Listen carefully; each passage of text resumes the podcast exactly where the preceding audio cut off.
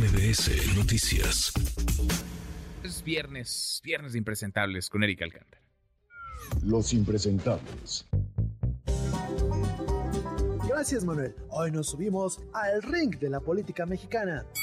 Respetable público, lucharán a dos de tres caídas sin límite de tiempo.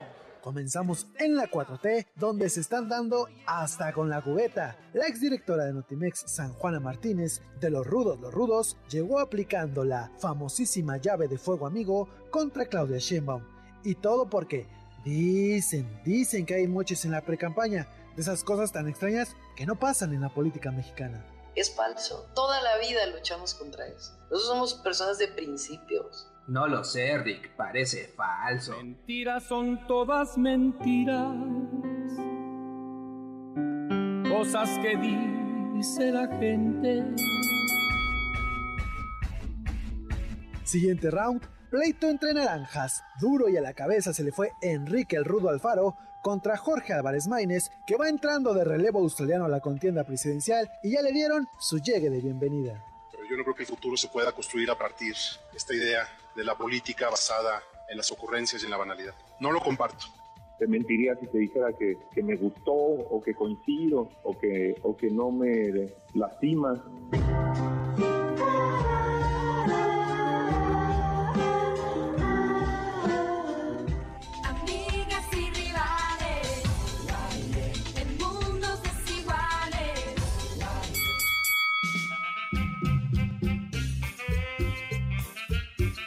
Y esto me pasó por andar de aborazado. Y última función, show estelar, pelea de compadres. En una esquina, Alito Moreno. Y en la otra, Marco, el aborazado Cortés. Solito tropezó, solito se fue a la lona y solito se quitó la máscara. Debo decirte en total apego a la verdad. Yo sí quiero una enorme cantidad de tantos y tantos cargos y por ello mi petición de tantos y tantos cargos. Que de una vez lo escuchen, eso se acabó. Eso no va a ocurrir.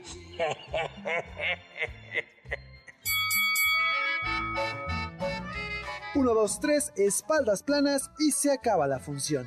Yo soy Erika Alcántara, le deseo feliz viernes y recuerde, la cosecha de impresentables nunca se acaba. Se acaban los mangos, se acaban los tomates. No se acaba y parece que no se acabará, mi querido Eric, Erika Alcántara, ¿cómo estás? Bien, Manuel, pues pensando todavía que llevó a Marco Cortés a publicar, a difundir Qué este acuerdo, convenio, pacto que hicieron con el PRI en Coahuila, pues dejando en claro cómo, cómo se reparten el pastel los partidos. Sí, caray. No sé, es, Sin pudor alguno, como Fuera botín. máscaras, como no decíamos. solamente son candidaturas, son cargos y sobre todo es dinero. Son recursos públicos, además de notarías y el Instituto de Transparencia, pero vaya descaro, qué torpeza, qué nivel de estupidez hacer esto, porque él solito, sin ayuda de nadie, terminó exhibido, retratado de cuerpo entero. y se puso de pechito porque el presidente no la dejó pasar. Pues no. Ni en sus mejores sueños hubiera imaginado que uno de los líderes de la oposición se exhibiera Qué solito. regalo, ¿no? Pues no lo dejó. Regalo de pasar. Reyes. Regalo de Reyes para el presidente. Tenemos también el pleito en Movimiento Ciudadano. Jorge Álvarez Maínez, eh, pues lo anuncian como precandidato presidencial, pero pues se habló más de si Alfaro no está de acuerdo con él, de si el video tenía, se presentó entre cervezas y botanas. Se fue diluyendo su, su presentación como precandidato Pues, presidencial. Parece que ese va a ser el estilo, ¿no? Ese es el sello, presentarse así, como un candidato disruptivo, diferente. Ayer que platicábamos con Jorge Álvarez Maínez en estos micrófonos, nos decía, pues sí, nos echamos un par de chelas, un tequila también. es su compadre Samuel García, y Samuel García es quien lo presenta, quien le levanta la mano, quien lo unge. Unge a Jorge Álvarez Maínez, quien fuera su coordinador de campaña, de la De fallida campaña que duró muy poco tiempo, pero queda en claro ahora que Samuel García es quien toma las decisiones en Movimiento Ciudadano. Porque Dante Delgado se quedó viendo nada más cómo ellos eran los que hacían el anuncio y él hasta el otro día. Ni- Bueno, pues ahí están los impresentables. Los impresentables, Así Manuel. arrancamos este 2024 con los viernes de impresentables. Gracias, Eric. Gracias, Manuel. Eric Alcántara.